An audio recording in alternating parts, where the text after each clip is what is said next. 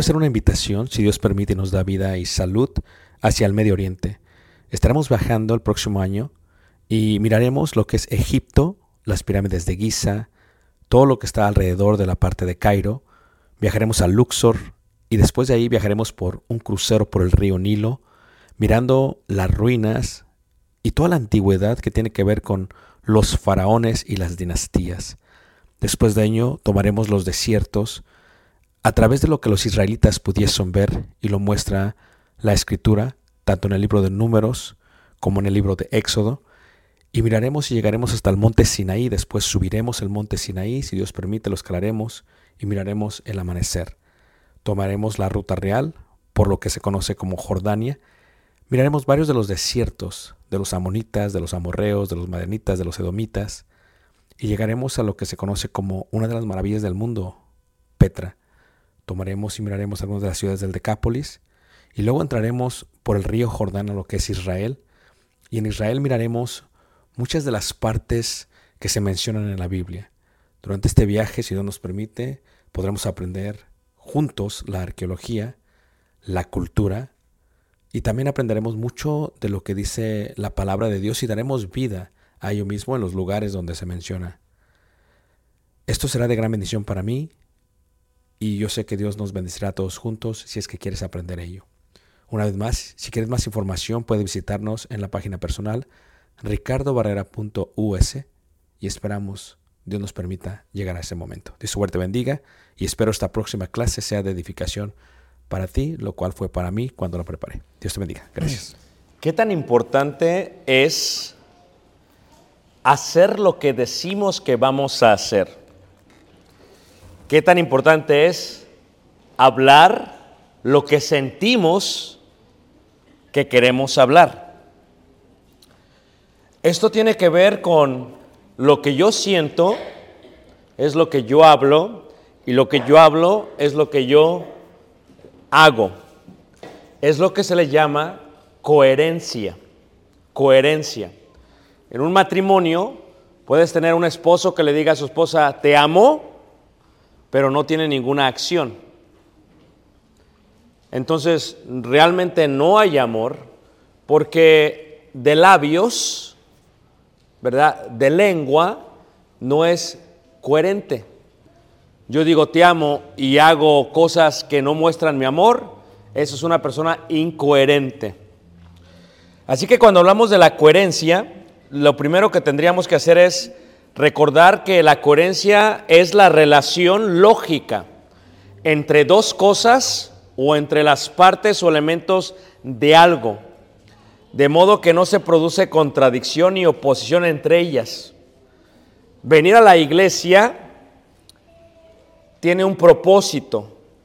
Salir de aquí y hacer lo contrario a lo que hemos aprendido no es coherente. Hay una incoherencia. Y cuando no es coherente o no hay coherencia, realmente el Evangelio sufre. Por eso decía el apóstol Pablo en la primera carta de Corintios, en el capítulo 15, en el versículo 33, cuando dice el apóstol Pablo, no erréis, las malas conversaciones corrompen las buenas costumbres. Velad debidamente y no pequéis, porque algunos no conocen a Dios. Para vergüenza vuestra lo digo. O sea, la iglesia en Corinto no estaba siendo coherente. Practicaban cosas que eran pecado y por lo tanto la gente que todavía no conocía a Dios no se acercaba a Dios porque no veía diferencia entre ellos y ellos mismos. Así que no había coherencia. Podríamos decir que la coherencia está basada en estos tres pasos. Yo siento, porque yo siento, yo digo, porque yo digo, yo hago. O bien, yo digo, porque lo siento, y porque lo siento también, ¿qué? Lo hago. Se basa sencillamente en ello, en sentir, yo siento, en decir, yo digo, y en hacer, yo hago. Eso es la coherencia. La coherencia es decir, yo siento esto, porque lo siento, lo voy a hacer. Yo digo esto, lo voy a hacer. Pero ¿qué sucedería si lo digo y no lo hago? Entonces me hallaría como un mentiroso en el actuar, tal vez no en el decir, pero se, habría una incoherencia. Cuando vemos este ejemplo en Romanos capítulo 7, nos damos cuenta que el apóstol Pablo habla de una incoherencia espiritual. Y muchos podrían tomar esto como una excusa para mostrar por qué hacen lo que hacen. Sin embargo, en el capítulo 7 de Romanos, en el versículo 19 al 25, dice así la palabra de Dios, porque no hago el bien que quiero, sino el mal que no quiero, eso hago. Podríamos decir todos, este, como decía el cómico mexicano, porque lo hice sin querer, queriendo. O sea, es incongruente, ¿no? Es incoherente. O sea, Pablo dice, no hago el bien que quiero, o sea, yo quiero hacer el bien, lo que estoy haciendo es el mal que no quiero. Había una incoherencia. Hacer, querer, se tiene que unir. Cuando se une es coherencia. Si hago lo que no quiero, ya no lo hago yo, sino el pecado que mora en mí. Así que queriendo yo hacer el bien, hallo esta ley, que el mal está en mí, porque según el hombre interior me deleito en la ley de Dios. Pero veo otra ley en mis miembros que se revela contra la ley de mi mente y que me lleva cautivo a la ley del pecado que está en mis miembros. Miserable de mí. Si la Biblia solamente se detuviese ahí, si la carta terminase ahí, ciertamente parece ser que aún el apóstol Pablo es incoherente espiritualmente hablando. Parece ser que Pablo dice que hace lo que no quiere. Parece ser que nos está dando una, una apertura, luz verde, un permiso para hacer lo mismo, para excusarnos y decir, es que hermano, lo hice sin querer queriendo. Es que lo hice, pero lo que hago no es lo que quiero hacer. Yo quiero hacer otra cosa, pero no la puedo hacer y por eso no lo hago. Si terminara ahí, no habría problema. Pero como la carta sigue, hermanos, pasa del apóstol Pablo de decir, no puede ser esta nuestra excusa. Tenemos que ser coherentes y en el mismo contexto, en el capítulo 8, versículo eh, 19 eh, al 25, o versículo, creo que es el versículo 5, perdón, 8 o 5, dice, porque los que son de la carne piensan en las cosas de la carne. O sea, es que hay coherencia. Esto es, si tú eres de la carne, haces las cosas de la carne. O sea, si haces de las cosas de la carne, no puedes decir que, que eres espiritual. No puedes decir que el Espíritu de Dios mora en ti. No, porque no hay coherencia. Haces las cosas de la carne porque piensas en las cosas de la carne. Porque piensas, lo haces. Pero los que son del Espíritu en las cosas del Espíritu. Claro, la coherencia sería, si yo digo que fui bautizado y que tengo el don del Espíritu de Dios, por ende lo que hago es el resultado del Espíritu de Dios que mora en mí. Pero si lo que yo estoy haciendo es algo pecaminoso, si la práctica es de la carne, si pienso en las cosas de la carne y si hago las cosas de la carne y todavía digo que tengo el Espíritu de Dios, no hay coherencia. Está mal, algo está mal. Es lo que está diciendo Pablo. Si, si acabase en la otra parte diríamos no hay problema, pero el detalle es que él continúa y dice, porque el ocuparse de la carne, dice, es que muerte, pero el ocuparse del Espíritu es vida y paz. Versículo 9. Mas vosotros no vivís según la carne. No. Sino según el Espíritu. Si es que el Espíritu de Dios, o sea, tiene que ser coherente. Si tú dices que tienes el Espíritu de Dios, tienes que vivir conforme al Espíritu. Pero si vives conforme a la carne, no puedes decir que es el Espíritu de Dios. Por lo tanto, no puede ser tu argumento, es que Pablo hacía lo mismo. Tú dices, es que yo no quiero ir al baile, pero vas. Es que yo no quiero aborrecer, pero aborreces. Es que yo no quiero ser rencoroso, pero tienes rencor. O sea, y manifiestas son las obras de la carne. La coherencia es que si mora el Espíritu en nosotros, sigue diciendo ahí eh, eh, en adelante, porque si vivís conforme a la carne, moriréis. Mas si por el Espíritu hacéis morir las obras de la carne, ¿qué? Viviréis. O sea, el secreto es, ¿es posible esto? Claro. Versículo 13, porque si vives conforme a la carne vas a morir. Pero si vives por el Espíritu vas a hacer morir las obras de la carne y vas a vivir. La coherencia es, Pablo hizo morir las obras de la carne porque estaba siendo guiado por el Espíritu de Dios. Aunque a veces no quería hacer las obras del Espíritu, las hacía porque sabía que si hacía las obras de la carne, iba a qué, hermanos? Iba a morir. Si somos carnales, no es coherente con el ser guiados por el Espíritu de Dios. Levanta la mano que me está siguiendo, hermanos. ¿Ok? Luego dice, segunda carta de Corintios 8:11, dice, ahora pues, llevad también a cabo el hacerlo, para que como estuvisteis prontos a querer, fíjate, yo hago porque yo siento, yo hago porque yo siento, pero puede ser que yo sienta y no haga. La coherencia espiritual es hacer porque siento y unirlas. Pero si yo no hago aunque sienta, no es coherente. Y luego viene esta pregunta.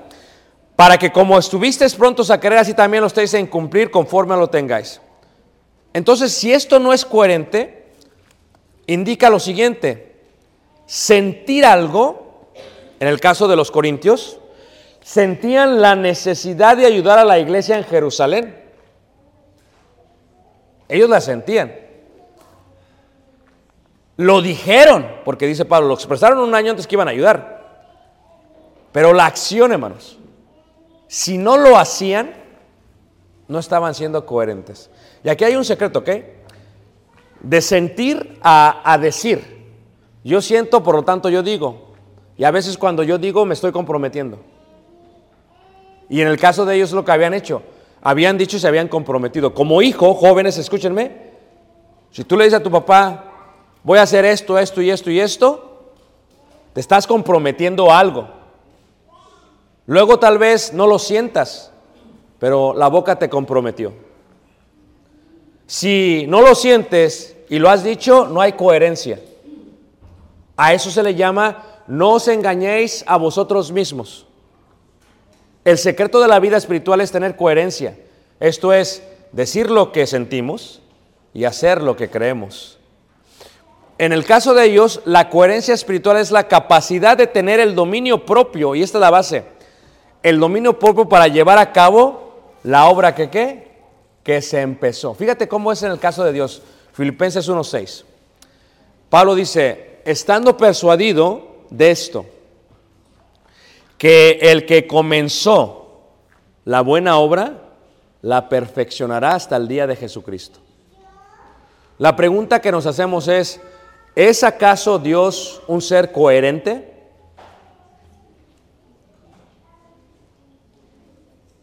¿Es Dios un ser coherente? Porque la Biblia dice que Dios no es hijo de hombre para que mienta, ni para que, ¿qué manos? Se arrepienta. Aquí está hablando de coherencia. Una persona siente algo, pero luego se arrepiente y no lo hace. Una persona siente algo, por lo tanto dice, pero luego no lo hace. Por lo tanto, así somos los hijos del hombre. Sentimos, decimos y luego qué? No hacemos. Pero Dios no es así. Cuando tú ves, por ejemplo, a Dios, Dios es un Dios con coherencia. Su sentir, su decir y su acción siempre es amén. Siempre es amén. Por ejemplo, en Santiago, en el capítulo 1, en el verso 16 al 18, Santiago dice lo siguiente. 1, 16, 18 dice, amados hermanos míos, no erréis. Toda buena dádiva y todo don perfecto desciende de lo alto del Padre de las Luces, en el cual no hay mudanza ni sombra de variación. Él, de su voluntad, nos hizo nacer por palabra de verdad, para que seamos primicias de sus qué? Criaturas. Dios va siempre a hacer lo que ha dicho. Y Dios lo ha dicho porque Dios lo ha sentido. Dios no es hijo de hombre para que mienta, ni tampoco para que se arrepienta. En la segunda carta de Corintios, Pablo lo entiende bien y lo expresa a los hermanos. En el capítulo 1 les dice lo siguiente, en el versículo 20 dice, porque todas las promesas de Dios son en el sí. ¿Y en el qué? Amén. Por medio de nosotros para la gloria de Dios. Entonces, ¿deberíamos ser coherentes nosotros? Es la pregunta. La respuesta es sí. Luego viene la pregunta, ¿pero por qué? ¿Por qué debemos ser coherentes? Porque vamos a ser juzgados por nuestro sentir. Pero también vamos a ser juzgados por nuestro decir. Ustedes recuerdan lo que dice eh, el Evangelio de Mateo en el capítulo 12, verso 36, dice, mas os digo que toda palabra ociosa que hablen los hombres, de ella darán cuenta en el día que del juicio. Vamos a ser juzgados por lo que sentimos, porque si alguno codicia en su corazón, ya adulteró. Aunque no cometas el adulterio físico. Vamos a ser juzgados por lo que decimos. De toda palabra ociosa, vamos a ser juzgados en el día del juicio. Pero sobre todo vamos a ser juzgados por nuestra acción. Por eso es importante que tú y yo seamos coherentes en lo que hacemos. Porque si somos coherentes, mostramos un testimonio personal. A eso es a lo que se refiere Santiago. Santiago, eh, ahí cuando está hablando de eso, hermanos, se nos hace, mira, eh, no deberías hacer costumbre tu incoherencia. Porque ya es un mal testimonio. Por ejemplo, Santiago cuando habla de esto, dice en el capítulo 5, ¿verdad? En el versículo 12, pero sobre todo, hermanos míos, no juréis ni por el cielo, ni por la tierra, ni por ningún otro juramento, sino que vuestro sí sea sí y vuestro no sea, ¿qué, hermanos? No. ¿Para qué? Para que no caigas en qué? Quiere decir que cuando nosotros nos comprometemos a algo y no lo hacemos, caemos en condenación. O sea, estamos todos emocionados y queremos hacerlo y yo ayudo, yo lo hago, yo. Lo sentiste, por eso lo dijiste. Pero ¿qué pasa si no lo haces? ¿Mm? No solamente debe ser por un testimonio personal, sobre todo por un testimonio congregacional. Lo que nosotros hacemos individualmente nos afecta colectivamente.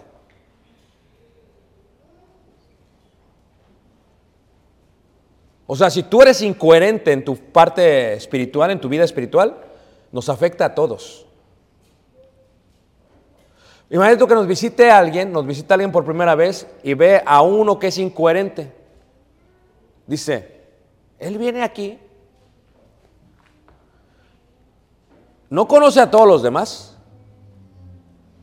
pero por uno, todos somos qué? Afectados la incoherencia espiritual. Y sobre todo, el testimonio divino. Cuando David pecó, blasfemaron no contra David, sino contra Jehová. Porque dijeron, si así se comporta el rey de Jehová, no queremos saber quién es Jehová. Porque lo que nosotros somos le da un mal testimonio a Dios. Lo que nosotros hacemos le da un mal testimonio a Dios. Hagan de cuenta que es como las monedas, ¿no? Las monedas, ya sean coras o, dimes o nickels o, pennies, pesos, eh, quetzales, lo que ustedes quieran, ¿ok? Euros. La moneda trae un valor. Y la moneda es coherente al valor de ese país o de esa nación. Si la moneda pierde su peso, es porque el país está perdiendo un valor en sí. Tú y yo somos monedas de Dios. Y lo que hacemos le da un valor a lo que la gente pueda llegar a pensar de Dios. Eso es la coherencia. Santiago lo dijo de otra manera en 1.22. Dice, no solamente ser oidores de la palabra, sino que, hermanos, tiene que haber coherencia. No solamente la escuches, sino también que hazla. El apóstol Juan lo dice de una manera más hermosa, mi versículo favorito de la Biblia, Apocalipsis 1.3, bienaventurado el que lee. Si se hubiera acabado el versículo ahí, no hay problema. Pero ¿qué dice? Bienaventurado el que lee y guarda. Y guarda. Leer es, es la capacidad de recibir, de recibir, de sentir. Y guardar como resultado de lo que hemos recibido y sentido. Pero bienaventurado es el que lee y guarda las palabras de esta profecía, porque el tiempo está qué? Cerca, coherencia espiritual. Pero ¿por qué no somos coherentes? Oímos todos la palabra. La pregunta es, si todos oímos la palabra, si todos oímos el mensaje, todos oímos, ¿por qué es que decidimos no hacerlo? ¿En qué momento se pierde, se rompe eso? La palabra no es el problema, hermanos. El problema es que no sentimos la palabra. Ese es el problema. No estoy sintiendo el mensaje de Dios. Pueden ser por varias razones. Porque estás ocupado ya en lo que ¿qué voy a comer. Estás pensando en el trabajo o estás viendo tu teléfono. Puede ser por varias razones. O si lo estás, si estás poniendo atención y lo oyes, ¿por qué no lo sientes? No lo sentimos, hermanos, porque no estamos convencidos. Y si no estamos convencidos, somos incrédulos. Y Apocalipsis 21, 8 al 10 dice que los incrédulos no heredarán el reino de los cielos. Por eso es importante la coherencia espiritual. Porque si no hay coherencia, no hay salvación eterna. No sentimos a veces por apatía a Dios, no al hermano. Yo vengo y predico, pero antes de yo exponer esta palabra, yo ya la he estudiado, la he meditado y he visto cómo esto me afecta a mí y cómo me ayuda a mí. Ya me he exhortado a mí mismo. Y a veces tú piensas que la palabra que decimos es de Ricardo, porque tal vez tú me tienes apatía a mí. Pero cuando la palabra es predicada, la apatía no es hacia un ser humano, es hacia Dios. Y por eso no la sentimos, porque somos apáticos a Dios. Decimos, Dios me dice esto, pero lo voy a hacer si quiero y si no, no lo quiero, no lo hago. Si quiero, si ves, si lo siento. Y si no lo siento, no lo hago. Entonces, ¿qué sucede? ¿Qué es lo que sucede? A veces sucede, hermanos, que somos selectivos en la palabra que se está predicando. O sea, seleccionamos lo que queremos. No todo el mensaje que es dado, decimos, este primer asunto o esta primera parte me lo voy a quedar para mí y esta no. Y empezamos, no solamente seleccionamos, a veces seleccionamos los tiempos y los lugares. Decimos, cuando esté en presencia de mis hermanos en la fe, voy a guardar la palabra. Pero cuando no estén presentes, no la voy a guardar. Estamos seleccionando el tiempo y el lugar. Es como en los medios, ¿a poco no? A veces nosotros restringimos a los hermanos o hermanas o no queremos que sepan. Eso no es coherencia. O sea, porque si el hermano sabe, o sea, especialmente el hermano Ricardo porque es un chismoso, queremos bloquearlo porque si sabe lo que hago, si ve las fotos que pongo, se va a ver mal. Entonces no hay coherencia. O sea, en una clase no dices nada, pero luego vas y lo haces. Esto es selectivo, hermanos. Se selecciona el tiempo y el lugar. Y esto es lo que se puede volver a hipocresía. Y muchos cristianos viven selectivamente su cristianismo, censurando a los que posiblemente sí los van a exhortar. Esta actitud es reprendida por Santiago cuando dice, la fe sin obras está muerta. Tienes que oír el mensaje de Dios. ¿Por qué? Porque la fe sin obras está muerta. ¿Por qué? Porque es incoherente. No puedes decir, yo voy a esa iglesia, predican esto, oigo todo esto, pero yo voy a hacer lo que yo quiero. No, hermanos. Eso es incoherencia. Yo creo en Dios, pero solamente en ciertas partes de su palabra, otras no creo. No, eso es incoherencia. Yo creo en Dios, pero no voy a practicar lo que dice, es incoherencia. Vos dice que presentemos nuestro cuerpo como sacrificio vivo. ¿Qué significa? Voy a morir yo y voy a vivir en lo que me está diciendo. Ahora, viene la pregunta, ¿qué sucede si lo decimos? Porque cuando oramos en grupo, hermanos, hacemos una oración y la atamos en el cielo y todo lo que se ata en la tierra se ata en el cielo. ¿Están de acuerdo, hermanos? Dijo Jesús. Si hacemos un acuerdo como equipo, como grupo, como iglesia y decimos amén, si yo digo amén, yo ya me he comprometido con Dios. Entonces, Eclesiastés lo explica mejor. Dice Eclesiastés, cuando vayas a la casa de Dios y hagas voto, procura cumplirlo. Porque es mejor no decir que no cumplir. Fíjate, como que del sentimiento a la boca y a la acción, como que dice el rey Salomón, detente de aquí a acá, no digas, porque si dices tus labios te han atado a un compromiso. No, hermano, yo voy a hacer esto, voy a hacer aquello y aquello y aquello, ya no hay coherencia. No, hermano, amén, hermanos, amén, amén, ya no hay coherencia. Es mejor no decir y luego te preguntas, pero ¿qué pasa si lo decimos? ¿Qué pasa si nos atrevemos a decirlo, hermanos? Porque el decirlo es el inicio del compromiso. Decirlo es inicio de compromiso. Y luego el compromiso es la semilla de la acción. Y la acción, hermanos, es el fruto de Dios en nuestro corazón. Fíjate el proceso de la coherencia. ¿Cuántos de nosotros no estamos coherentes con Dios? Por eso somos apáticos a Dios. Por eso a veces no nos reunimos, no nos comprometemos, no nos apuntamos, ni siquiera hay iniciativa. ¿Por qué? Porque no somos coherentes con nosotros mismos para con Dios. Pero si lo dices, te comprometes. Y si te comprometes, lo haces. ¿Y cuál es el resultado? Es el fruto de Dios en tu corazón. Por lo tanto, hermanos, dilo, comprométete y hazlo. Porque ahí se encuentra el secreto de la vida espiritual. Dilo, arriesgate, dilo. Mi padre dice muchas veces, y se me queda la dice, del, del dicho al hecho hay mucho, mucho trecho. Del decir al hacer, dice Santiago, tú sí sea que sí.